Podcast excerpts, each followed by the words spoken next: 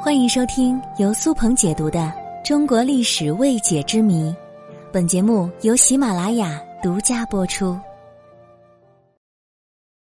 夜郎没有自大。现在，当我们形容一个人骄傲无知的时候，通常会使用一个成语，那就是“夜郎自大”。这个成语出自《史记·西南夷列传》。说的是，在汉朝时期，我国西南地区有个叫夜郎的小国。汉朝使者在经过夜郎国时，夜郎国国王竟然无知的问道：“汉朝与我国家哪个更大呢？”自大的国王殊不知，夜郎国还不及汉朝的一个郡县大小。后世便将这种骄傲无知、肤浅自负的行为称为“夜郎自大”。从此，夜郎国王就成了无知者的代表。但是，夜郎国真的自大了吗？其实并没有。后来有人提出来，夜郎自大有点冤枉人家夜郎国了，因为夜郎王说的这句话的确是有资本的。夜郎国地广数千里。确实是当时中国西南地区最大的一个国家。事实上，关于夜郎的自大，更多的是汉朝对夜郎的鄙视。夜郎国王的那句“汉属与我大”，也不过是一个简单的问题，他并没有自大而轻视汉朝。地图测绘水平发达的今天，我们能够直接的从地图上看到汉朝的面积和夜郎的面积。也能够一眼看到双方的差距，但是我们不能以今天的眼光来看待两千年之前发生的故事。当时的夜郎国国君对汉朝本来就是一无所知，当他面对来自陌生国度的使者时，也只不过是随口问了一下汉朝和自己的国家谁更大，既没有夸耀夸大自己，也没有轻视汉朝。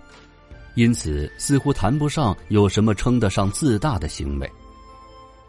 而汉朝的使者把他当做了笑柄，并加以嘲笑，这恰恰反映出了汉朝的自大。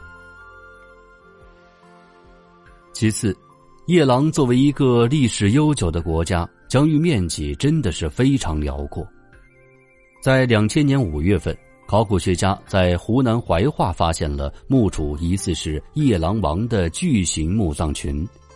再根据许多文字资料，专家推测，夜郎国的北界曾经延伸到了现在的湖南境内。另外，在贵州遵义县的高平镇有着夜郎国王宫遗址，长顺县广顺镇一带则出土过大量的夜郎墓葬。根据现有的信息。我们大致可以描绘出夜郎国的范围，它是以贵州为中心，同时延伸至湖南的一个神秘王国。由此可见，夜郎国在当时的的确确是一个西南地区的超级大国。这个超级大国不仅国土面积大，而且建国历史也十分久远。在一些夜郎古国的古墓发掘当中，我们发现。这些古墓的时间跨度极长，现在发现最早的能追溯到战国时期，由此可见，夜郎国的建国时间远远的早于西汉。根据《夜郎史传》记载，夜郎国自兴起至灭亡，一共经历了二十七代君王。这样一个建国时间悠久、疆域面积辽阔的国家。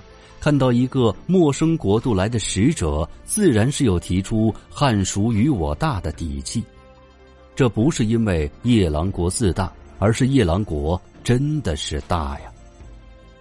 总而言之，夜郎国被后世人当作自大的代名词，是十分冤枉的。他们的提问只能说是缺乏对外部环境的了解。在那个生产力落后、交通方式原始的年代。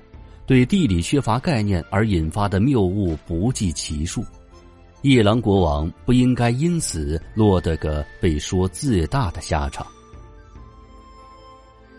夜郎并不自大，而把别人因客观条件造成的无知当成笑谈的人，或许才是真正的自大吧。